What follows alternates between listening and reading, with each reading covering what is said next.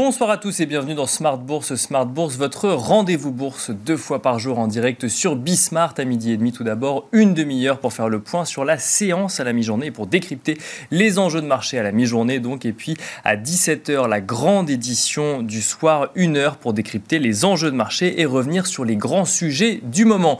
Au sommaire de cette édition, l'Union européenne réfléchit à de nouvelles sanctions à l'encontre de la Russie après la découverte d'exactions attribuées à l'armée russe dans la zone de Boutcha, dans la banlieue de Kiev, suite au retrait des troupes russes. Le président du Conseil européen Charles Michel a laissé entendre que de nouvelles sanctions pourraient arriver prochainement, alors même que les différents ambassadeurs de l'Union européenne doivent se réunir cette semaine pour évoquer donc euh, les éventuelles sanctions en question. Vous en aurez le résumé complet dans un instant. Des sanctions qui posent néanmoins question alors que euh, l'Union européenne fait face à une dépendance énergétique vis-à-vis -vis de la Russie avec euh, notamment des disparités au sein de l'Union européenne. Si les sanctions venaient euh, à toucher les commandes d'énergie de l'Union européenne à la Russie, quelle serait par exemple la situation de l'Allemagne, très dépendante du gaz russe? C'est une des questions euh, que nous poserons à nos invités.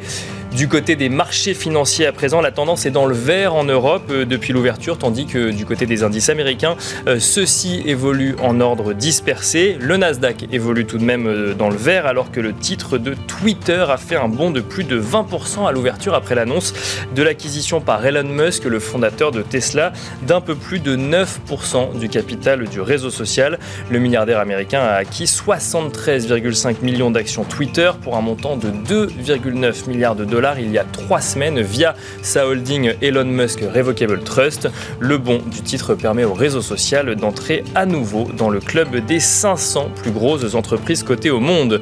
Et puis dans cette émission, nous euh, finirons euh, nos échanges avec Marché à thème, le quart d'heure thématique où nous nous intéresserons au marché africain dans le contexte euh, actuel. Quelles sont les réactions des marchés boursiers sur le continent africain, mais aussi quelles sont les réactions des entreprises cotées? Certains pays arrivent-ils à tirer leurs, leurs épingle du jeu ou sont-ils au contraire menacés par le contexte actuel? Nous en parlerons avec Wissem Barbouchi, président euh, fondateur d'Obafrica AM. Bienvenue à vous tous qui nous rejoignez. Smart Bourse, c'est parti.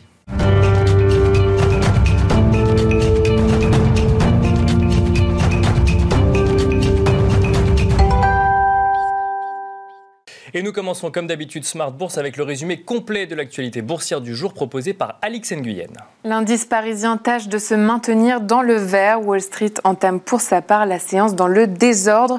Le marché hésite alors que les pays occidentaux pourraient imposer de nouvelles sanctions contre la Russie. Le vice-président de l'exécutif européen Valdis Dombrovski s'est exprimé à cet effet. Ce dernier n'exclut pas de proposer aux pays membres de l'Union européenne un embargo sur le pétrole pétrole russe. Emmanuel Macron a quant à lui appelé à l'arrêt des importations de pétrole et de charbon russe. On retient aussi une déclaration, celle du président du directoire de Deutsche Bank, selon laquelle l'économie allemande risque de subir une récession sévère en cas d'arrêt des importations de gaz et de pétrole russe. Les ambassadeurs de l'Union européenne devraient se réunir mercredi pour discuter d'une nouvelle poignée de sanctions. Les cours du pétrole fluctuent, tiraillés entre une pénurie redoutée et la perspective d'un afflux inédit de barils issus euh, des stocks stratégiques aux États-Unis. À noter que l'Arabie saoudite a décidé d'augmenter ses prix pour tous ses clients. Euh, sur le marché obligataire, le rendement de l'emprunt américain à deux ans est passé au-dessus de celui de l'échéance à 30 ans, et ce pour la première fois depuis 2007. On rappelle que la Fed doit publier mercredi les minutes de la réunion de son comité de politique monétaire de mars. Un éclairage quant à la réduction du montant de son bilan devrait y figurer. Euh, sur le plan des valeurs à Paris, BNP Paribas, Crédit Agricole et Société Générale s'inscrivent dans le rouge. Thales Caracol en tête. Autre valeur de défense euh, d'assaut aviation avance dans le vert. En soutien, on retrouve aussi euh, les valeurs du luxe à l'instar d'LVMH, Hermès et Kering. À New York, Twitter s'envole sous l'effet d'une prise de participation de 9,2% au capital du réseau social par Elon Musk. Euh, Tesla connaît aussi une franche hausse grâce à des livraisons records au premier trimestre à 310 000 unités contre 184 000 un an plus tôt. Et puis on relève par ailleurs que les groupes technologiques chinois cotés à Wall Street euh, sont portés par la proposition de Pékin de réviser sa réglementation afin de permettre leur supervision par les autorités américaines. Voilà, donc euh, tendance, mon ami, le résumé complet de l'actualité boursière du jour proposé par Alix Nguyen. On regarde rapidement le CAC 40, euh, justement, qui évolue dans le vert plus 0,81% à 6738 points.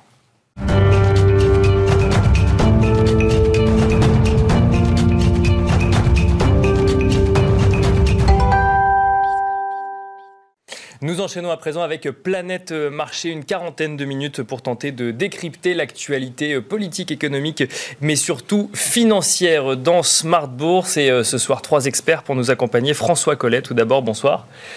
Vous êtes gérant obligataire chez DNCA. Merci d'être avec nous. Nous sommes accompagnés également par Xavier Deburen. Bonsoir. Bonsoir. Vous êtes directeur adjoint de la gestion d'Inocap Gestion et nous sommes également accompagnés par Florian, Florian Yelpo. Bonsoir Florian. Bonsoir.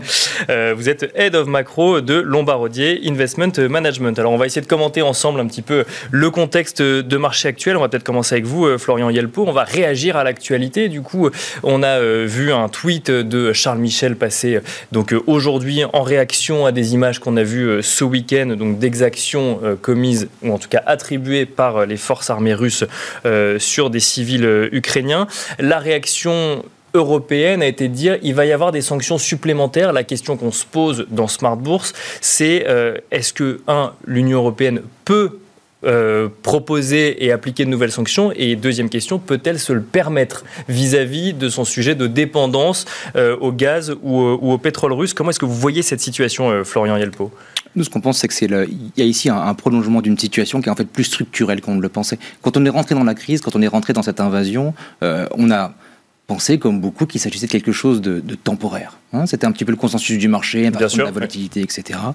là où on est aujourd'hui, c'est un indice euh, de, l'effritement de deux éléments qu'on fait un peu le capitalisme de ces 40 dernières années, sans faire trop d'histoire, mais qui était un, le fait qu'on euh, on ait accès à des ressources énergétiques à bas coût, euh, on se souvient encore de 2015, et même plus récemment de 2020, et l'autre élément, c'est cette espèce de globalisation à tout craint. Aujourd'hui, clairement, on a des réactions régionalisées face à la crise, on voit l'Europe qui parle quasiment d'une seule voix, alors les Allemands peut-être un petit peu en, en marge, mais ce qui est intéressant de notre point de vue, c'est que ces deux éléments-là qui sont en train un petit peu de s'effriter, en tout cas en train de reculer. Il y a régionalisation, il y a des coûts de production des matières premières qui sont en train de grimper et les actions, les sanctions qui vont être mises en place, qui, pourront, qui pourraient être mises en place, euh, vont également dans cette direction. Ça veut dire quoi? Ça veut dire plus d'inflation. Et ça, pour nous, c'est la problématique qui a pas mal préoccupé les marchés en début d'année. Euh, récemment, il y a eu un focus plutôt sur l'invasion que sur l'inflation. Euh, ce qu'on pense aujourd'hui, c'est que la, lame de fond de l'inflation, elle n'est pas encore derrière nous. Et la poursuite de ces sanctions-là, c'est du narratif qui va exactement dans cette direction-là, à, notre sens. Alors même qu'on a découvert, par exemple, le, chiffre de l'inflation pour le mois de mars euh, en zone euro qui était de 7,5% en annuel. Donc on est déjà sur des niveaux d'inflation élevés. Et ce que vous dites, c'est qu'on va aller encore plus loin si jamais on met de nouvelles sanctions ou de toute façon on ira encore plus loin et la lame de fond n'est pas encore derrière nous. Ce qu'on dit, c'est que cette, inflation supérieure à la cible de la Banque centrale, de 2,5 ou de 2, comme Alors là, effectivement, on l'a bien dépassé. on l'a bien dépassé et on va mettre du temps avant d'y avant revenir, si jamais on y revient. Et ces évolutions qui sont plus structurelles, elles pourraient nous ramener vers des scénarios d'inflation qui, sont plutôt, qui ont plutôt des cibles hors récession, récession, des cibles qui vont euh, de 3 euh, à 4 On en parlera peut-être après sur la partie obligataire. Euh, et l'interaction avec les taux d'intérêt, elle est particulièrement importante à ce stade, à ce stade-là. Mais en tout cas, il y a quelque chose qui est en train de changer dans le capitalisme moderne, en tout cas à notre sens, et ça a un impact sur les marchés financiers, c'est la question du jour. Et alors un mot toujours sur les, potentielles sanctions hein, de l'Union européenne, donc euh, on n'est pas là ici pour, tenter de les deviner avant qu'elles soient mises en application, on entend en revanche ou on écoute ce que disent les différents chefs d'État ou responsables politiques, et on a quand même l'impression que le seul levier qui reste à l'Union européenne, c'est d'agir sur les achats de matières premières. Alors on parle du charbon, on parle du pétrole, et évidemment on va parler du gaz. On n'est pas tous face à la même situation dans les pays européens, et le cas de l'Allemagne pourrait devenir réellement problématique si jamais on voulait appliquer de nouvelles sanctions euh, énergétiques ou en tout cas d'achat d'énergie à la Russie, euh, Florian Yelpo. Et encore une fois, ça s'inscrit dans un environnement où on a non pas 10% euh, des matières premières qui montent ensemble, on a 75% des matières premières qui sont en train de s'élever ensemble. Donc c'est, oui, on n'est pas tous confrontés de la même façon à ce choc inflationniste. C'est un choc inflationniste, on n'y est pas tous confrontés de la même façon, mais néanmoins, on y est tous confrontés ensemble. la France ne fait pas exception à ça. Oui, il y a moins d'inflation en France aujourd'hui qu'il n'y en a en Allemagne ou en Italie. On était à 10% en Italie. Hein. Euh, euh, néanmoins, euh, c'est un problème parce que les salaires ne croissent pas suffisamment vite pour compenser la progression du coût de la vie auprès des ménages d'un côté et ensuite auprès des entreprises. Les coûts vont également progresser, on devra peut-être le découvrir à cette saison d'annonce des résultats, peut-être la saison prochaine, c'est difficile de situer le timing de son impact. Alors un mot toujours des sanctions peut-être avec vous Xavier de Buren, du coup même, question, c'est-à-dire qu'en fait aujourd'hui on voit une volonté politique de d'accentuer des sanctions vis-à-vis de la Russie. Je rappelle euh, quand même que des sanctions, il y en a eu beaucoup et euh, massives. On parlait même à un moment d'armes nucléaires euh, économiques vis-à-vis des sanctions qui ont été infligées à la Russie. Là, on voit l'Union européenne qui, fait part de sa volonté d'appliquer des sanctions et il y a ce sujet énergétique de dire bah oui mais finalement ça veut dire que la première économie européenne demain si jamais elle a plus de gaz bah, elle va se retrouver dans une situation très compliquée on entend parler de récession est-ce que l'Union européenne peut se le permettre et pourra aller au bout des, annonces euh, qui sont faites aujourd'hui bah, Je dirais que c'est un enjeu très important pour l'Union européenne. Ça va être la question de l'unité par rapport à ces problématiques énergétiques. Il est vrai que la France est moins concernée. Le nucléaire a une place bien plus importante dans la production euh, énergétique euh, en France. on voit que l'Allemagne, qui a fait un trait sur toute son industrie nucléaire il y a quelques années sous l'égide de, de, Madame Merkel, évidemment, paye cela aujourd'hui. Donc ça, ça remet en cause énormément de choses. Vous l'avez dit euh, en introduction, les déclarations du patron de la Deutsche Qui met en avant des risques de récession forts en Allemagne. Il est clair que quand vous voyez les premiers commentaires des entreprises industrielles allemandes, euh, ça fait effectivement froid dans le dos. Il y a eu un certain nombre de profit warnings, dans de révisions à la baisse des objectifs annuels qui se sont succédés les unes après les autres la semaine dernière. Et, ça, ce n'est que là, c'est pas les économistes, c'est les entreprises qui parlent. Exactement. Bah, c'est les premiers. Aujourd'hui, vous avez un dilemme qui est, très fort euh, sur les deux agents privés économiques, à savoir cette inflation, ça impacte, un, évidemment, le consommateur, on le voit tous les jours à la pompe, on le voit quand vous recevez vos, vos, factures de chauffage, etc. Donc c'est un, impact direct. Et le deuxième impact qu'on a évoqué euh, précédemment, euh, pour les autres acteurs privés que sont les entreprises, c'est la hausse du coût des, intrants, la hausse du coût des biens intermédiaires. Et ça, et c'est tout l'enjeu euh, qu'on a sur le marché boursier euh, aujourd'hui, c'est de se dire quel va être l'impact réel de cette inflation sur les marges des entreprises? Et on a des zones qui sont beaucoup plus concernées que d'autres. Alors aujourd'hui, de vous dire quelle va être, euh, qu'est-ce que l'Union européenne va pouvoir sortir à nouveau de son chapeau comme. Est-ce qu'elle va pouvoir sortir pas un de magie, mais est-ce qu'elle va pouvoir sortir quelque chose? Moi, je n'en sais rien. Euh, on s'attendait, après les déclarations ce matin, en disant qu'il y avait déjà des choses qui étaient décidées. On, voit qu'aujourd'hui, il n'y a toujours pas de déclaration. Mais c'est sûr que la marge de manœuvre, elle est très limitée et qu'aujourd'hui, bah, on voit bien que l'Union européenne marche sur un fil qui est, quand même assez, euh, qui est tendu et qui est assez dangereux. Alors avec un sujet effectivement euh, en, lame de fond, hein, vous, l'avez dit, euh, Florian Yelpo, c'est le sujet de l'inflation. Euh, Xavier de Buren, donc on a eu le chiffre de l'inflation en annuel, donc au mois de mars, bah, en fin de semaine dernière, une inflation de 7,5%, une augmentation des prix à la consommation de 7,5% par rapport au mois de mars 2021, qui tombe une semaine et demie à peu près avant la prochaine réunion de la Banque centrale européenne. Alors on a vu effectivement la Fed commencer à agir face à l'inflation. On pourrait revenir. Là, la question, c'est euh, est-ce que la BCE va elle aussi commencer à agir? Est-ce qu'elle va être forcée à agir face à ce nouveau chiffre? Alors que pour le moment, on rappelle que la position de Christine Lagarde, c'est de dire on va agir, mais on n'est pas encore sur une remontée de taux. Pour l'instant, on va juste réduire notre soutien monétaire et euh, on verra un petit peu plus tard, effectivement, si on commence à remonter les taux. Est-ce que là, la BCE pourrait se trouver forcée de remonter euh, ces taux, selon vous? Alors, ce qui a été intéressant, c'est de voir la semaine du 17 mars où on a eu euh, tous les jours une réunion de Banque centrale. Ça a commencé par la Fed, qui a augmenté ses taux de 25 points de base, la première taux depuis 4 ans. Bien sûr. en mettant en avant, effectivement, un, la bonne santé de l'économie américaine,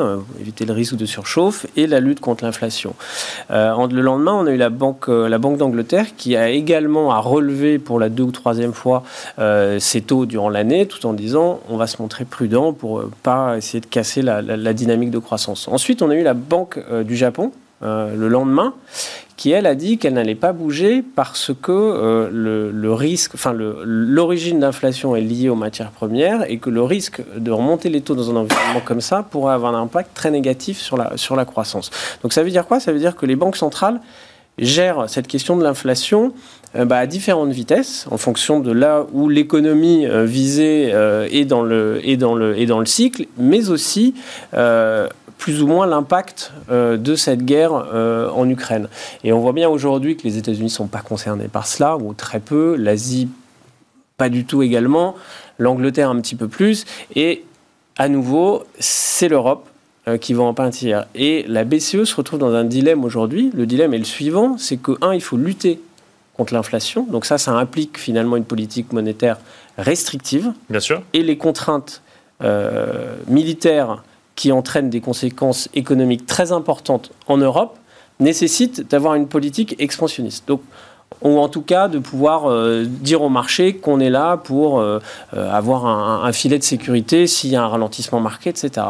Donc la situation actuelle ne le permet pas avec une inflation qui est si importante. Donc il y a un vrai sujet et c'est pour ça qu'il va falloir étudier mot par mot tout ce qui va être tout ce qui va être dit lors de, de, la conférence de cette de cette réunion de la Banque centrale européenne pour voir bah, est-ce qu'on va aller vers finalement une accélération du calendrier de, de restriction de cette euh, politique monétaire. Donc euh, c'est une, une réunion qui est très très importante aujourd'hui. François Collet, euh, sur ce sujet du coup de la prochaine réunion de, de, la BCE qui arrive dans un contexte aussi complexe que, que l'a rappelé Xavier de Buren pour Christine Lagarde et pour les économistes de la, la Banque Centrale Européenne. Comment est-ce que vous voyez les choses? Quel est, quel est votre scénario? Alors je pense qu'on n'a on pas grand-chose à attendre de la, de la prochaine réunion. Il y aura, on n'aura pas de hausse d'auto. Euh, on n'aura pas de hausse de la semaine prochaine. La BCE ne sera pas au pied du mur la semaine prochaine vis-à-vis des hausses de taux. Non, non, clairement, euh, je pense que c'est important pour, pour la Banque centrale européenne d'être lisible. Elle a déjà euh, dû changer son fusil d'épaule au cours du premier trimestre, euh, suite euh, à la réunion du mois de décembre où elle avait dit qu'elle ne verrait pas de remontée, qu'on ne verrait pas de remontée de taux en 2022. Elle a dû faire du rétro-pédalage au, au, cours du, premier trimestre. Je pense que c'est important pour elle de, de montrer qu'elle est lisible et de se, de tenir à la stratégie qu'elle a, qu'elle a précédemment évoquée. la stratégie laisse quand même, lui laisse un petit peu de marge de manœuvre, mais les marges de manœuvre elles sont pas énormes. En gros, c'est première remontée taux en septembre ou au mois d'octobre. Ça va difficilement être, euh, être avant cela. Ça peut pas être en tout cas à la réunion de la semaine prochaine. Euh, et, donc, euh, bah, elle va a priori aller dans, le, dans ce sens-là. Elle précisera clairement pas son timing sur le mois de septembre ou le mois d'octobre dès aujourd'hui. Elle a tout le temps pour le faire au, cours, au cours de l'été. Et, et j'aurais tendance à dire que dans un premier temps, finalement, la première partie du, cycle de hausse de taux est pas si compliquée que ça pour les banques centrales. Euh, oui, il faut remonter les taux parce que l'inflation est trop haute. Oui, il faut maintenir une politique monétaire accommodante parce que euh, les perspectives de croissance sont orientées à la baisse. Mais euh, vu le niveau d'où on part, il y a de la place pour concilier les deux. C'est-à-dire il y a de la place pour, continuer, pour, pour commencer un cycle de remontée taux tout en maintenant une politique monétaire accommodante. Euh, il y a de la place pour concilier les deux, mais euh, le, sujet, c'est de ne pas trop faire peur justement au, marché et, aux investisseurs, parce que du coup, la BCE ne le fera pas lors de sa prochaine réunion de politique monétaire, justement parce que vous, vous, nous le disiez, il faut qu'elle reste lisible, donc il faut le faire mm. très progressivement. Il va falloir le faire progressivement. Je pense vraiment euh, garder euh, sa crédibilité euh, et sa crédibilité dans sa communication vis-à-vis vis-à-vis des investisseurs, c'est vraiment très important. Donc elle ne peut pas se déjuger toutes les toutes les six semaines. La BCE, c'est important. Par contre, oui, il va falloir remonter les taux. Ça, il n'y a, y y a, aucun doute qu'à 7,5% d'inflation, on n'a pas à avoir des taux en territoire négatif. sur longue période, les taux d'intérêt des banques centrales doivent évoluer de concert avec l'inflation. Alors il peut y avoir des, écarts hein, pendant, pendant plus ou moins significatifs et pendant un certain temps. Mais là, ça fait euh, plus d'un an qu'on a une inflation euh, qui est largement supérieure à l'objectif de la Banque centrale. On sait que d'ici la fin d'année, on sera sans doute pas descendu en dessous de 5 ou 6 Donc on est encore parti pour un an d'inflation largement supérieure à l'objectif de la BCE. Elle va se devoir d'agir. Et mais c'est pas parce que la BCE remonte ses taux, par exemple, à 0% en fin d'année, alors qu'on sera toujours à 5 d'inflation, qu'on pourra dire que la BCE fait une erreur de politique monétaire et qu'elle devient restrictive. Euh, zéro de taux alors qu'on a une inflation à 5, ça reste quelque chose de excessivement accommodant. Et alors, ça veut dire que, si, je comprends bien, donc, une remontée de taux ne serait pas une erreur de politique monétaire et une non-remontée de taux euh, alors que l'inflation continue à progresser, ce serait une erreur de politique monétaire? Oui. Je, pense vraiment. Mais euh, tout en restant lisible et donc sur un calendrier de septembre-octobre prochain, pas avant, parce que sinon, effectivement, ce serait trop pas brusque. Finalement, c'est ce qu'il faut comprendre. Si, si, on ne durcit pas la politique monétaire, hein, il faut m'expliquer comment est-ce que l'inflation va, va, revenir, va revenir vers l'objectif. l'inflation, pour qu'elle revienne vers l'objectif, il faut pour qu'elle descende significativement, il faut euh, soit qu'il y ait un, choc, il faut qu'il y ait un choc significatif sur la demande, euh, ou un choc positif sur l'offre. Le choc positif sur l'offre, euh, j'ai du mal à le voir. Le choc négatif sur la demande, à part le choc qui est lié à l'inflation et à l'augmentation des prix des matières premières, en général, ça vient effectivement d'un choc budget politique économique, budgétaire, il y a une grosse restriction budgétaire. J'ai pas l'impression que ce soit euh, à l'ordre du jour quand on suit la campagne électorale en France, ni, trop ailleurs, soit monétaire. Et, là-dessus, euh, ben, avant que la politique monétaire devienne restrictive, il faudra avoir euh, significativement monté les taux. Oui, alors puisqu'on est sur le sujet Banque centrale, je vous propose d'évoquer rapidement le sujet de la Fed, même si euh, le, rapport de l'emploi de vendredi vient valider les, euh, les rumeurs de, enfin, qui n'étaient plus des rumeurs d'ailleurs, mais de hausse de taux de 50 points de base plutôt de 25 points de base. Là, on a l'impression finalement que la Fed est dans sa stratégie, que la décision prise de remonter ses taux a été faite au bon moment, et le rapport sur l'emploi vient valider finalement la stratégie. Là, tout, va bien finalement. Tout, va bien.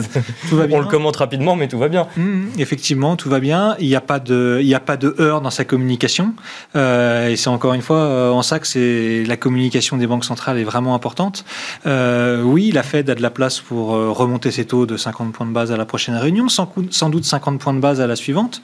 Et, finalement jusqu'à ce qu'elle arrive vers 2, 2,50, qui, qui peut être vu par certains comme un taux neutre, euh, la Fed euh, se doit de remonter ses taux assez rapidement puisqu'on a une inflation qui est galopante. Et donc euh, après, dans la deuxième partie du cycle, ce sera une autre histoire, savoir si il faut continuer à un rythme agressif ou savoir s'il faut ralentir pour essayer de permettre à, l'inflation d'atterrir en douceur sans heurter la croissance. Ça, ce une autre ce sera une autre paire de manches. Mais pour l'instant, en gros, il n'y a pas trop de questions à se poser de la part de la Fed. Il faut y aller de manière assez agressive parce que, euh, parce que encore une fois, les, taux réels, les taux de, de la Fed moins l'inflation, n'ont jamais été aussi accommodants euh, depuis 50 ans. Si effectivement, on peut, il faut remettre en regard les taux de la Fed effectivement par pratiqués rapport à l'inflation. Euh, Florian Yelpo, bah, même question. Euh, alors sur les deux politiques de banque centrale, deux euh, effectivement situations très différentes. comment est-ce que vous voyez vous ces, ces séquences banque centrale, l'une qui a déjà commencé cette, sa remontée des taux et l'autre qui se retrouve effectivement un petit peu bloquée face à une remontée des taux actuelle? On est très aligné avec ce qui vient d'être décrit, avec juste un, un élément de, de risque qui est que, un petit peu comme dans le cas du Covid, euh, on, mesure assez mal ce qui est en train de se passer sur l'économie européenne et l'économie américaine. Euh, on, va avoir, on va mettre du temps avant de pouvoir collecter des, séries de données qui mesurent ce qui est en train de se passer. Euh, si on regarde l'ISM la semaine passée, donc qui est un indicateur avancé de l'économie américaine, euh, sa composante nouvelle commande, qui est la composante la plus avancée, elle décline et elle surprend les économistes à la baisse. on regarde l'IFO allemand, bon, il est effectivement en, chute libre. les enquêtes de la Commission européenne la semaine passée aussi montrent des situations qui sont très, très fortes, très élevées et déclinantes en même temps. Et la semaine passée, vous, décrivez des indicateurs qui nous donnent en fait une indication justement sur l'économie demain parce que des nouvelles commandes passées ou alors un moral des euh, chefs d'entreprise qui du coup euh, témoignerait de la du dynamisme de l'économie demain. Exactement. Et le problème auquel on est confronté, il est assez simple, c'est que on vient de très haut, on ne sait pas à quelle vitesse on tombe, et du coup, on a de la peine au juger de savoir à quelle, à quelle, dans quelle zone on va s'arrêter. Euh, euh, c'est un petit peu la difficulté à laquelle on va être confronté. Pour moi, le, meeting de la BCE le plus important, ce sera celui de juin, parce qu'en juin, on aura collecté suffisamment de données pour mesurer exactement l'ampleur du ralentissement allemand, en premier lieu, italien en deuxième lieu, français également, et de voir effectivement est-ce que euh, la zone euro est aux portes d'une récession. Et là, la politique monétaire, elle change du tout au tout, euh, parce que l'inflation va aussi changer du tout au tout. Juste pour rappel, la Chine aujourd'hui, elle est dans une situation économique assez difficile. Euh, l'indice des prix à la production, donc les coûts de production auxquels sont confrontées les entreprises, il est euh, de l'ordre de 15-20%, je n'ai pas les, les, chiffres exactement en tête. Son inflation, elle est de 1,7% C'est-à-dire que l'inflation, c'est quelque chose qui prospère uniquement quand il y a une forte demande. Si on, on, rentre dans une zone qui, qui est plus difficile économiquement pour les entreprises, pour les ménages, pour nous, ça pourrait amener une forte révision. Donc le, ce meeting de, juin, il va être le meeting charnière pour nous euh, du point de vue de la BCE. La Fed n'a pas du tout les mêmes enjeux, l'ampleur du ralentissement ne sera pas le même. Et, et euh, pour l'instant, on continue de penser qu'on devrait plutôt avoir des surprises de, à la remontée que des surprises de, stabilisation de la politique monétaire, en tout cas aux, États-Unis parce que forte demande, parce que forte inflation, euh, et c'est le mandat de la Fed de, réguler euh, ce, problème-là. Alors, vous avez prononcé un mot, euh, Florian Yelpo, qui est celui de récession, et je me retourne vers, vers vous, François Collet, gérant obligataire. on va regarder un petit peu ce qui se passe du côté des taux obligataires. Quand on regarde effectivement la courbe des taux obligataires aux États-Unis, théoriquement, on voit une inversion de cette courbe. On a vu une inversion la semaine dernière entre le 5 ans et le 30 ans. On voit aujourd'hui une inversion entre le 3 ans et le 5 ans qui sont au-dessus du 10 ans américain si on regarde ça de manière très théorique, ça veut dire que c'est annonciateur d'une récession. Alors, quand on creuse un petit peu plus loin, on voit un certain nombre de, commentateurs qui disent alors oui, effectivement, c'est souvent, y a, toutes, les, toutes les récessions ont été euh, anticipées par des hausses de taux, mais pour autant, euh, le logiciel pour lire l'inversion euh, de la courbe des taux actuelle n'est peut-être pas à prendre au pied de la lettre d'un point de vue théorique. Comment est-ce qu'il faut comprendre ça, François Collet, de, manière simple, si je puis le dire ainsi? Euh, effectivement, euh, souvent euh, on a des cycles, des cycles monétaires, et puis il y a pas mal de récessions qui sont provoquées par on a trop de demandes, on est en surchauffe, et puis ça commence à faire monter l'inflation, et donc la Banque centrale veut monter ses taux et faire une politique restrictive pour euh, ralentir l'économie. Puis au moment où la politique monétaire est trop restrictive, comme ça a pu être le cas en 1980, comme ça a pu être le cas en 2007, ou peut-être même plus récemment en 2018, euh, le marché se dit oula, ça commence à faire ralentir la croissance, et donc le prochain mouvement de la, la Banque centrale, ce sera plus à la hausse, mais ce sera à la baisse puisqu'on va avoir une récession, et donc on a une courbe des taux d'intérêt qui s'inverse avec des taux attendus euh, dans quelques trimestres qui sont plus bas que les taux, les taux actuels. Euh, et donc, euh, c'est le scénario classique de la Banque centrale pour faire redescendre l'inflation provoque un ralentissement, voire, voire une récession. donc ça, c'est le scénario du cycle classique. Je pense que là, on est, ça marche ça a marché pas mal de fois. La dernière euh, inversion de courbe de taux aux États-Unis, c'était en 2019. D'accord. Euh, on s'en souvient. Et effectivement, en 2020, euh, on a eu une récession. Néanmoins, Sans pour autant qu'on puisse trouver un lien entre les deux. Exactement. Et après, il, manque le lien de causalité. Et il n'est pas du tout dit que si on n'avait pas eu la crise du Covid, on aurait eu cette récession. Je suis pas sûr que ça marche à chaque fois. Et un indicateur que nous, on préfère regarder, c'est pour savoir si justement la, la politique monétaire devient euh, trop restrictive euh, et donc euh, va, faire, va provoquer une récession, c'est de regarder la politique monétaire au regard de l'inflation. D'accord. Dont on parlait tout à l'heure, donc c'est taux réel. Et je pense que si l'année prochaine, la Fed monte ses taux d'intérêt à 3%, alors qu'on est toujours à 4 d'inflation, la politique monétaire ne sera, pas, sera pas particulièrement restrictive et qu'il n'y a pas de raison qu'une récession soit provoquée par la Fed. Il y a tout un autre tas de raisons qui, pourraient provoquer une récession, mais en tout cas, euh, je n'ai pas l'impression qu'on puisse parler d'erreur de politique monétaire euh, sur les niveaux dont on parle actuellement, euh, qui puissent, qui justifient un, retour à la récession. Mais justement, pour, rebondir sur votre démonstration, là on a eu une hausse de taux de 25 points de base.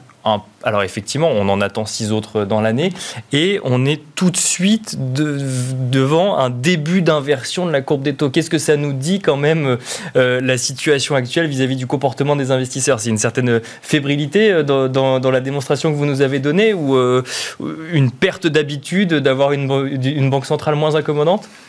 Je pense que les investisseurs regardent le point de, neutralité de la Fed en termes nominal et donc se disent que la dernière fois, quand la Fed a monté ses taux à 2-3 quarts, ça a provoqué un ralentissement. Et donc, comme il devrait monter a priori vers 2-3 quarts euh, d'ici la fin de l'année ou en début d'année prochaine, ça provoquera un ralentissement, voire une récession. Euh, mais je pense qu'il est plus opportun de regarder les choses en termes réels et de les déflater de l'inflation. La dernière fois que la Fed a monté ses taux à 2-3 quarts en 2018, l'inflation était en dessous de 2. Donc on avait des taux qui étaient 1% au-dessus de l'inflation si on est à 2-3 quarts en fin d'année, les taux de la Fed seront toujours 2% en dessous de l'inflation. donc en ça, il n'y aura, pas de, politique monétaire restrictive et donc, a priori, pas de récession à anticiper. C'est ce qu'on pense chez DNCA. Alors ça, c'est pour euh, effectivement ce, que nous disent, euh, ce que nous dit la courbe des taux. Euh, Xavier de Buren, on va peut-être regarder cette situation maintenant d'un point de vue marché. le deuxième trimestre 2022 s'ouvre. On regarde du coup les performances au premier trimestre, des performances négatives pour un certain nombre d'indices, que ce soit en Europe ou aux États-Unis, mais qui se maintiennent globalement. C'est-à-dire qu'on voit le CAC 40 qui, qui perd euh, entre 6 et 7% 6,9% j'ai noté euh, sur euh, le premier trimestre. Au regard du contexte actuel, de l'inflation, du conflit sur les territoires européens, de la reprise de la pandémie dans un certain nombre de pays et notamment en Chine, on se dit que les indices boursiers et les marchés actions tiennent relativement bien. Comment est-ce qu'on peut l'expliquer, Xavier de Buren? Alors je dirais qu'il y a une explication un peu technique de composition d'indices qui fait que dans le CAC 40, vous avez en poids, vous avez beaucoup d'énergie, beaucoup de banques. Mhm. Et ça, finalement, c'est des proxys euh, liés positivement à l'inflation. Euh, et donc, on voit un impact euh, finalement sur ces gros poids de l'indice qui sont limités. Donc euh, c'est ça qui explique que ça tient bien parce que euh, bah, le secteur de l'énergie euh, profite de ces niveaux de, de ces niveaux de cours des matières premières. Donc il, il, faut, il faut bien faire attention et il faut bien comprendre qu'au sein de la construction des indices, il y a des poids importants qui peuvent influer sur la, sur la, sur la performance euh, euh, d'un indice. Donc c'est l'arbre qui, le CAC 40 et l'arbre qui cache la forêt, ça ne veut pas dire que les marchés actions se portent bien parce que les valeurs qui composent l'indice du CAC 40 se portent bien. Voilà, vous avez beaucoup de divergences au sein d'un même, euh, au sein d'un même indice. On l'avait vu l'année dernière avec l'excellente surperformance du CAC aidée par les valeurs du luxe hein, qui expliquait un tiers à L4 qui expliquait un tiers de la, de la performance absolue de l'indice. Donc effectivement, il y a une question de, une question de composition. Et quand on regarde distinctement, on voit des divergences très fortes en termes de secteurs, et même au sein de ces secteurs, des divergences très fortes en termes de, en termes de, de également. C'est pour ça que la sélection de titres, ce qu'on appelle le stock picking, est vraiment primordial aujourd'hui pour essayer de passer entre, entre les gouttes. Ce qui est sûr, c'est que euh, le marché se rend compte, on l'a évoqué euh, euh, en, début d'émission, c'est que finalement la guerre en Ukraine euh, reste très concentré à l'Europe aujourd'hui pour, euh, pour, pour, pour, son impact économique euh, réel. et donc vous avez pas mal de sociétés internationales qui finalement sont très bien diversifiées, ont un impact limité euh, de la part de, cette, zone, de conflit qui continue à, bien, surperformer. Et là, on retrouve des valeurs de très bonne qualité, euh, que ce soit, pas moi, Air Liquide, Essilor, qui, voilà, c'est vraiment des, leaders mondiaux qui sont euh, très bien exposés à travers le monde et donc qui ont cet impact réel qui est limité un bémol près, c'est que la guerre en Ukraine accélère une tendance qui était déjà présente avant, qui était justement cette inflation des matières premières et donc des prix de l'énergie. Et ça, quelle que soit la diversification géographique des entreprises, les prix de l'énergie pour produire ont augmenté mécaniquement. Vous avez raison, mais là, je vous ai, je vous ai donné deux exemples qui sont des leaders mondiaux. Euh, la caractéristique du leader, euh, c'est un des, barrières à l'entrée fortes dans son, dans son marché. Et en tant que leader, euh, c'est un peu lui qui fait le marché, ou en tout cas, il a cette capacité d'augmenter les prix. Et donc, c'est là où, encore une fois, la sélection de titres va être très importante, c'est qu'il faut se concentrer sur ces valeurs qui ont cette latitude de pouvoir faire passer des hausses de prix de par leur leur, leur force, de par euh, l'innovation de, de euh, et la valeur ajoutée de ce qu'ils produisent, et où ces, ces hausses de prix se justifient. Donc euh, il est vrai que Essilor, euh, bah, pour couvrir, euh, déjà c'est un groupe qui est très intégré, qui est très bien intégré, donc il gère beaucoup mieux toutes les contraintes de, de, de, supply chain, enfin de bien sûr, toutes les contraintes également de, transport. Quand vous êtes, plus vous êtes intégré, plus vous maîtrisez bien ces enjeux-là. la difficulté, c'est quand vous êtes un maillon, un, un équipementier au milieu de cette chaîne de valeur, où finalement vous dépendez de pièces qui viennent en amont, et puis alors euh, vous dépendez de tout le monde et donc ça c'est dramatique et vous n'avez pas de capacité à pouvoir augmenter vos prix. Parce que vous avez l'inflation et les marges de chacun par-dessus. Exactement. et donc et vous n'êtes pas essentiel et voilà. Donc euh, donc c'est vraiment c'est là toute la difficulté. C'est pour ça qu'il faut se concentrer sur ces valeurs qui ont cette capacité, c'est-à-dire qu'on ont cette capacité à augmenter les prix. Mais Après, plus globalement, c'est jusqu'où on peut aller euh, pour que euh, finalement euh, votre client industriel accepte les hausses de prix que vous allez lui imposer. Et puis au final, c'est ce que le consommateur, jusqu'où il peut aller pour accepter ces, hausses de prix. Et on en revient sur les hausses de salaire qui n'existent pas, dont nous parlait Florian Yelpo tout à l'heure pour le coup. un mot peut-être encore des, sur, les, sur les entreprises et donc en lien avec les marchés actions, c'est la saison des résultats va commencer. Est-ce que là, pour le coup, on peut s'attendre à des mauvaises surprises? Mais ça a déjà commencé. J'évoquais des industriels allemands qui avertissent sur, sur l'impact extrêmement fort qu'on peut avoir sur, le, sur, le, sur la note énergétique. Vous avez euh, euh, des producteurs d'acier inox, euh, notamment Acer Inox en, en, Espagne, qui a arrêté ses fours pendant trois jours parce que les hausses, de, les, hausses des prix de l'énergie n'avaient plus aucune raison économique de poursuivre la production. Donc ce qu'on va avoir, je pense que les résultats du premier trimestre ont finalement, ça va être un. C'est pas l'essentiel. L'essentiel va être dans le discours des sociétés, euh, dans la révision de leurs objectifs annuels. C'est vrai que l'année avait plutôt commencé sur des très bonnes tendances, janvier, février, enfin jusqu'à mi-février, fin février, euh, sur les mêmes tendances côté 4 dans beaucoup de secteurs, dans beaucoup d'industries. Donc les, les, les sociétés avaient donné des objectifs pour 2022 et tout l'enjeu, ça va être l'ampleur de cette révision l'ampleur de l'impact euh, sur les marges euh, de la part de ces, euh, de, ces acteurs-là. Et donc, on, a une publication qui, qui, est sans doute à risque, mais on le voit, et, pour, des raisons de, structurelles de, marché, les entreprises allemandes se doivent d'avertir avant la date de publication s'il y a un changement majeur dans leur...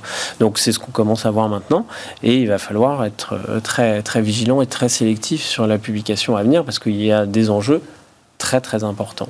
Et donc, euh, même si euh, certaines boîtes vont euh, baisser leurs objectifs, peut-être que ce sera moins, qu'ils ont moins baissé que ce que le marché peut attendre, et ça montrera une certaine flexibilité à ajuster les coûts, une certaine flexibilité à pouvoir augmenter les prix. Donc, ça va être, des publications qui vont être très intéressantes pour montrer la résilience de certaines industries ou de certaines valeurs.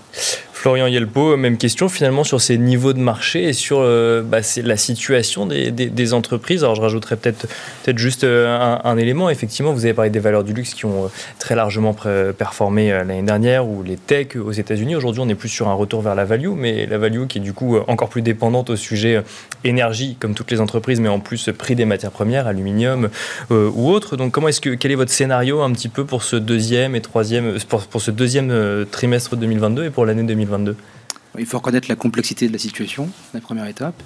Euh, on pense, je suis assez d'accord avec tout ce qui vient de euh, tout ce qui vient d'être dit, pardon. Mais en plus de ça, j'attirerai l'attention sur la, problématique de la valorisation, c'est-à-dire que euh, vers le 14-15 février, on a commencé à avoir ce, pricing croissant du conflit ukrainien.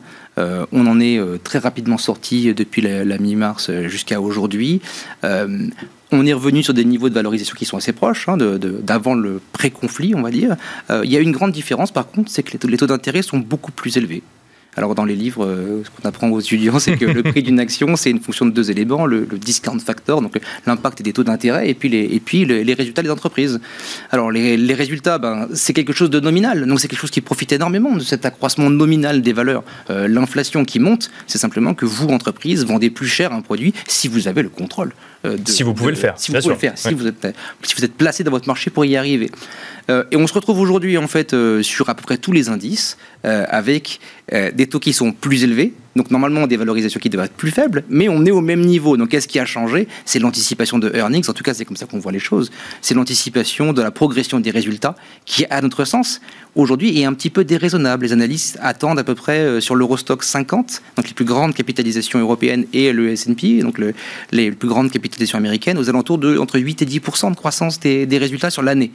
Euh, ça reste possible avec la magie euh, nominale, c'est-à-dire avec le, fait que l'inflation soit quelque chose de positif à court terme pour l'entreprise. S'il y a ralentissement, là par contre, euh, les valorisations qu'on atteint aujourd'hui, elles sont un petit peu élevées. Question naïve, je, rebondis sur euh, vous, vous, parliez de cette capacité à pouvoir réaffecter la hausse des coûts dans les prix de, ce qu'on vend. Est-ce qu'il vaut mieux du coup se tourner vers des entreprises qui font plus du B2B que du B2C ou, ou c'est pas forcément, faut pas forcément réagir, réfléchir comme ça? Euh, on pense qu'il faut surtout s'intéresser à la qualité euh, de la formation des, résultats des entreprises. Nous, c'est un biais qu'on essaie d'avoir en amont, euh, avant même de penser titre de croissance ou titre value, c'est de s'intéresser à effectivement quelle est la position dans le secteur et est-ce que c'est capable de répliquer les, résultats qu'on a pu observer jusqu'à aujourd'hui. si on prend la, fameuse tech américaine qui a tant souffert les 15 premiers jours de l'année, on se rend bien compte qu'il y a une vraie différence entre ces, ces résultats qui sont soutenables, entre guillemets, et ceux qui ont plus de peine, qui sont plus dépendants de la moindre remontée des taux réels, même si on est très très loin en termes de taux réels d'avoir revu des choses, des, territoires positifs. François Collet, même question, mais alors du côté de la dette d'entreprise, des obligations d'entreprise, comment est-ce que vous voyez euh, la, situation? Comment est-ce que vous regardez euh, ces, marchés obligataires? Pardon, j'en fais tomber mon stylo. Ces marchés obligataires et euh, la situation, l'appréciation des investisseurs vis-à-vis -vis de la dette corporate alors, euh, effectivement, euh, il y, a une grosse différence entre le marché de la dette corporate et le marché, le marché action. C'est que le marché action euh, est, un actif réel. Il permet de s'exposer à la hausse de l'inflation et par l'augmentation des résultats, on l'augmentation de l'inflation doit permettre euh, de compenser finalement la baisse de la croissance. Euh, malheureusement, c'est pas le cas pour euh, pour les pour les dettes, dans le sens où sur de la dette, vous n'êtes pas sur la dette corporate, vous n'êtes pas indexé sur sur l'évolution des prix, et que le, le ralentissement peut avoir un, un, effet assez assez délicat à gérer pour pour la solvabilité des entreprises. On n'en est pas encore au point de, de voir une augmentation des, des taux de défaut de manière importante. Néanmoins, il y a quand même plusieurs choses à prendre en compte. Hein. C'est ce potentiel ralentissement, d'une part, et puis euh, la très forte augmentation de la volatilité des prix des matières premières. Le prix est un problème, mais la volatilité est, également un gros problème puisque euh, les entreprises vont chercher à, à, se couvrir sur des contrats longs, mais ces coûts de couverture vont être beaucoup plus importants. Et donc, euh, c'est pour les entreprises les les moins bien notés, les plus fragiles, euh, ça peut être euh, un facteur euh, déclenchant d'un déclenchant d'un défaut. Donc oui, les investisseurs sur le marché de la dette corporate, notamment sur les, segments high yield, vont être beaucoup plus précautionneux et demandent des, des, primes pour se protéger beaucoup plus importantes que ça ne le pouvait l'être encore en début d'année ou, l'année dernière. Le, financement d'entreprise peut devenir un sujet demain ou pas encore aujourd'hui? Pas encore aujourd'hui, mais si on a on a un vrai ralentissement, oui, euh, ce sera euh, un problème sur les dettes des entreprises, sans doute avant d'être un problème sur le, sur le marché action. Florian Yelpo, je voyais que vous vouliez réagir également sur, euh, sur le sujet. Non, non, absolument d'accord sur le côté euh, actif réel qui passe l'inflation versus euh, l'actif qui va, qui va en souffrir. Je, repensais juste, je repensais juste à ce qu'on disait précédemment sur l'inversion de la courbe des taux. La dernière fois qu'on a eu une inflation aussi forte, donc à la fin des années 70, l'inversion de la courbe des taux avait atteint quand même moins de 100 points de base. Donc on a un petit peu, si, si on est dans, serait-on dans une situation comparable on aurait encore quelques, quelques trimestres devant nous avant d'atteindre des niveaux pareils, si on y arrive. Oui, à un moment où, les taux courts américains étaient à 20%, et, où l'inflation était à 5, donc on avait des taux réels hmm. euh, à plus 5%. Donc on, en est, on en est quand même, quand, vu au niveau où on est sur les taux d'intérêt et euh, d'autant plus vis-à-vis de l'inflation, il y a encore... Euh, on est dans une situation qui est très très différente de celle qu'on avait pu qu'on avait pu connaître. Oui, il y a de la place, mais dans ce qu'on voit aujourd'hui d'inflation et de niveau de taux, euh, je trouve que l'inversion, l'inversion est, quand même déjà, déjà très, voire trop importante. D'accord. Alors ça c'est pour l'obligataire, il nous reste une minute. On a du coup le temps de, commenter un chiffre que, je trouvais intéressant de commenter aujourd'hui. On en a parlé rapidement avant l'émission avec Xavier de Buren, donc je me retourne vers vous.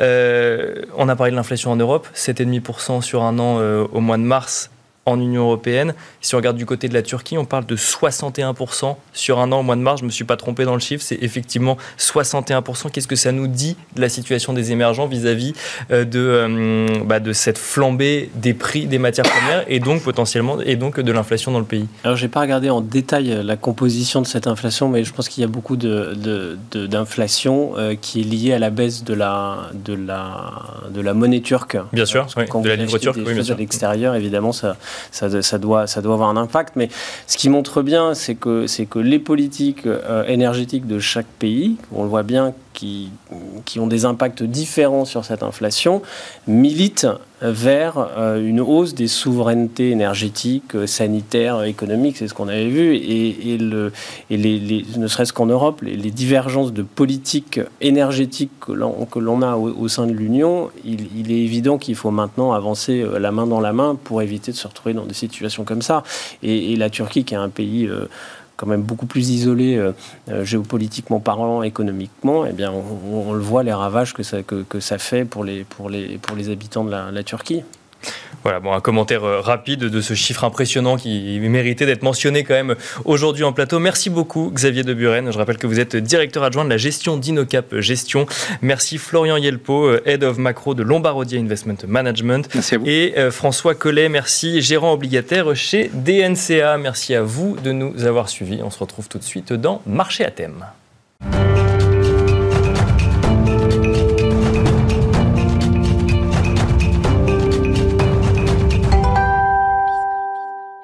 Et c'est parti pour Marché à thème, le dernier quart d'heure de Smart Bourse, le quart d'heure thématique, un quart d'heure thématique consacré ce soir au marché financier, au marché boursier africain que nous allons décrypter avec Wissem Barbouchi. Bonsoir Wissem Barbouchi. Bonsoir Nicolas. Bienvenue sur le plateau de Smart Bourse. Vous êtes président et fondateur d'Obafrica AM et on va commenter un petit peu avec vous bah, l'actualité des marchés boursiers africains au premier trimestre de l'année, ce qui va nous permettre d'essayer de comprendre comment ils ont réagi à cette actualité internationale qu'on commande beaucoup euh, avec le prisme des marchés euh, européens, américains, asiatiques.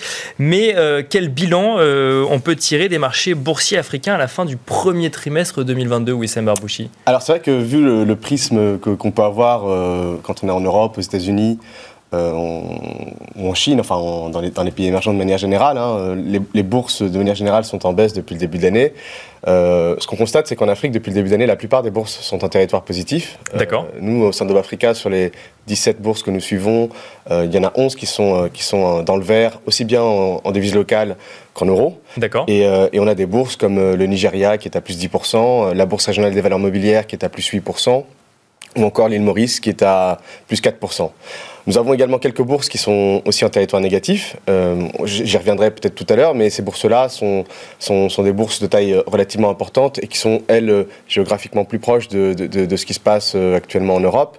Euh, C'est le cas du, du Maroc, qui, qui, est à, qui est à autour de moins 4 ou moins 5% depuis le début de l'année. C'est le cas de l'Égypte aussi, qui, qui, qui, souffre beaucoup de, de, ce qui se passe dans, dans le conflit actuel. D'accord. Et puis, on a quelques, quelques bourses qui, qui sont flat, on peut dire, comme, comme la Tunisie, par exemple, qui est, qui est à 0,5% depuis le début de l'année. Alors ça, c'est les performances du coup au premier trimestre de l'année 2022. Euh, Il peut être intéressant de se poser la question, d'ailleurs on se la posera peut-être plus tard, de savoir si euh, la proximité géographique euh, explique ou non un impact avec le conflit qui se déroule en ce moment sur le, sur le sol européen. Alors justement, ce conflit en Ukraine, qui est quand même suivi de très près par tous les investisseurs en Europe, un peu plus loin, d'un peu, d'un peu plus loin aux États-Unis, mais quand même assez régulièrement, est-ce qu'il a un impact sur les bourses africaines? Est-ce que vous constatez qu'il a un impact sur les bourses Alors, il a eu un impact beaucoup moins violent que l'impact qu'on a, qu'on a pu observer sur les bourses européennes. Et euh, aussi, l'impact a, pris plus de temps à se, matérialiser. Hein. Disons que certains, certains pays, euh, comme l'Égypte par exemple, qui est aujourd'hui le premier importateur de, blé au monde, hein, qui importe 50% de son blé de Russie et 30% de son blé euh, d'Ukraine, particulièrement touché par, par cette crise, puisqu'il fait face à une, inflation euh, de nouveau à deux chiffres. Hein. Il retrouve un petit peu ces vieux démons qu'il avait eu euh, après la dévaluation, enfin après le passage au régime de change flottant de 2016. Mm -hmm. Et donc euh, la Banque centrale égyptienne a été euh, contrainte d'augmenter une, une d'augmenter ses taux alors que pendant 4 ans les taux étaient dans une dynamique de baisse donc on est passé de ouais. 9,25% à, à 10,25% et puis dans la foulée, la livre égyptienne, qui avait très très bien tenu aussi sur, euh, sur moyenne longue période, a, a, subi une dévaluation de l'ordre de 15% à la suite de cette, de cette hausse des taux. Et puis après, on a d'autres marchés qui... Euh... Et alors juste pour l'Égypte, finalement, c'est qu'en fait, il y avait ces importations finalement de blé qui venaient de Russie et d'Ukraine qui du coup du jour au lendemain ont été beaucoup plus compliquées. Et il y a eu cet effet domino de hausse des taux de la Banque centrale et ensuite du coup de baisse des marchés. Exactement. En fait, il y a eu, il y a eu un effet euh, assez, assez rapide d'inflation. Hein. Vous savez, l'Égypte, historiquement, les taux d'inflation, quand on est passé au, au régime de flottant en 2016, on a eu deux années, 2017 et 2018, où le, le taux d'inflation était proche de 20%. Puis euh, la hausse des taux a permis, enfin la baisse, des, la, la, la baisse de l'inflation a permis la, baisse des taux. Et disons que le retour de l'inflation lié à la, hausse du prix des matières premières entraîne de nouveau une hausse des taux. Voilà, donc on se retrouve de nouveau dans ce, dans ce cercle vicieux que, que l'Égypte a rencontré c'est, enfin, avant la période de, 2016, mais qui, je l'espère, sera, sera un cercle vicieux de, court terme, parce que disons que les, fondamentaux de l'économie égyptienne ces cinq dernières années, notamment grâce à l'aide du, du Fonds monétaire international, ont été relativement bien maîtrisés. Alors ça, c'était pour euh, l'Égypte, mais donc du coup, ça c'est l'impact des denrées alimentaires finalement sur l'économie d'un pays, donc en l'occurrence euh, l'Égypte. Est-ce que le coût de l'énergie, des hydrocarbures, des hydrocarbures pardon, par exemple, a, également un impact sur des économies africaines? Oui, alors les, économies africaines, pour la plupart, euh, sont... Enfin, il y a beaucoup de pays africains qui sont exportateurs d'hydrocarbures ou, de minerais. Hein. disons que par exemple l'Afrique du Sud, qui est un, exportateur net de minerais, bénéficie fortement de cette, de, cette situation, puisque on n'a jamais vu des, des prix aussi élevés pour euh, des minerais comme euh, le, cobalt, euh, le fer ou, le cuivre. et puis on a des pays comme, comme le Nigeria, qui sont des exportateurs d'hydrocarbures, de, pétrole, qui bénéficient sur le court terme de cette, de cette crise. Mais il faut nuancer un petit peu, parce que le, Nigeria, c'est un pays qui, qui exporte du, pétrole brut, mais qui le réimporte raffiné. D'accord. Là aussi, il y, a, il y, a un impact qui, qui, est, qui est significatif pour, pour la population nigérienne euh, sur, sur, courte période. Oui, on aurait pu s'attendre, à vu qu'il exporte du pétrole brut, euh, à ce qu'il bénéficie finalement de la hausse du cours du pétrole, mais comme il en importe du raffiné, finalement ça s'équilibre et c'est plutôt négatif à la fin de l'équilibre. Exactement. C'est ce qu'il faut comprendre. Mais ça a vocation à changer, parce que Aliko Dangote, qui est un des plus gros investisseurs aujourd'hui au Nigeria, a, investi dans une raffinerie qui devrait permettre au Nigeria de, de raffiner au moins un tiers de son, de son pétrole localement. Euh, une question, euh, alors effectivement, que, que j'abordais tout à l'heure, peut-être euh, géographique. les, les pays les plus touchés par la crise sont par exemple le Maroc ou l'Égypte, des pays qui du coup sont en haut de l'Afrique, peut-être plus proches du sol européen et donc du conflit ukrainien. Est-ce que la proximité géographique explique l'impact de la, crise ukrainienne ou pas forcément bah, Disons que les, les naturellement, les pays d'Afrique du Nord sont des pays plus consommateurs en blé que les pays euh, d'Afrique subsaharienne. Hein. Euh, le Maroc euh, importe du blé pour, pour faire sa semoule, la Tunisie ou l'Algérie importent aussi son, son blé pour, pour, faire, pour faire ses pâtes.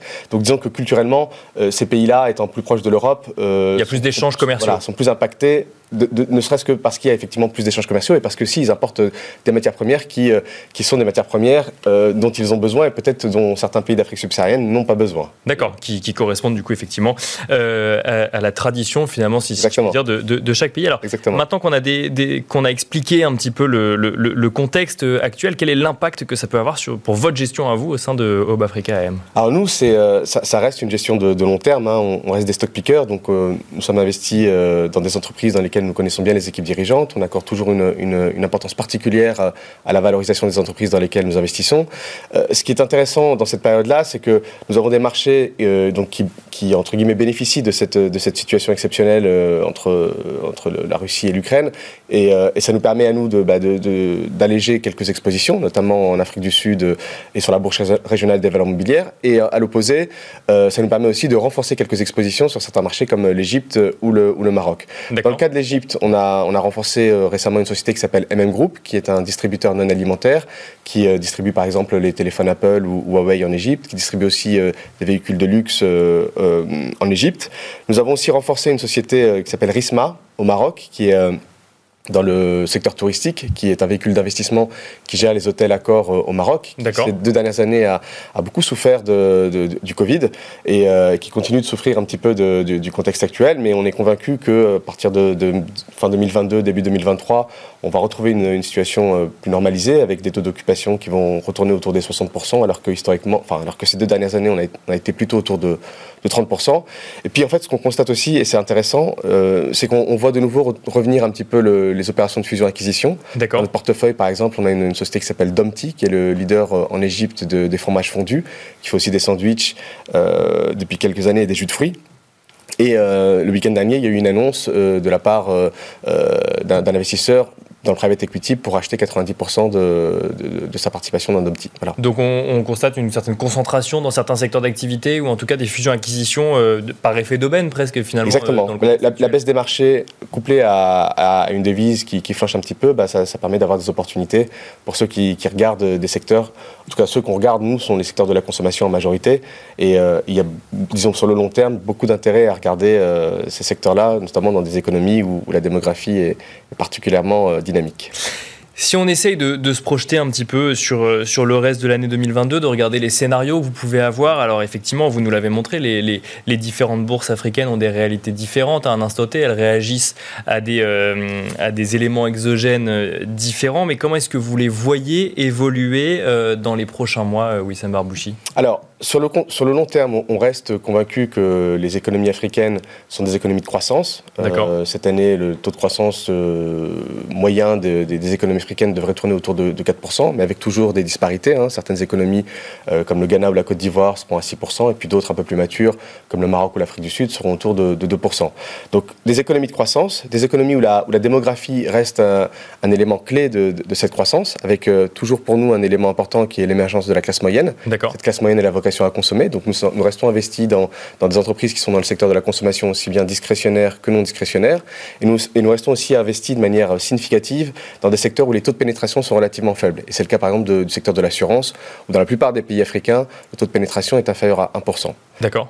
En même temps, euh, disons qu'il y a quelques éléments qu'on surveille ou qu'on continue de surveiller. Le premier élément, c'est celui de la devise, hein, puisque historiquement, euh, les devises africaines ont quand même beaucoup souffert par rapport, euh, par rapport à l'euro, même si entre 2020 et 2022, on a vu une certaine stabilité de la part de certaines devises. Et, nous, au sein de notre gestion, on s'est concentré aussi sur, sur ces marchés-là. Je pense notamment au Maroc ou, à la Bourse régionale des valeurs mobilières.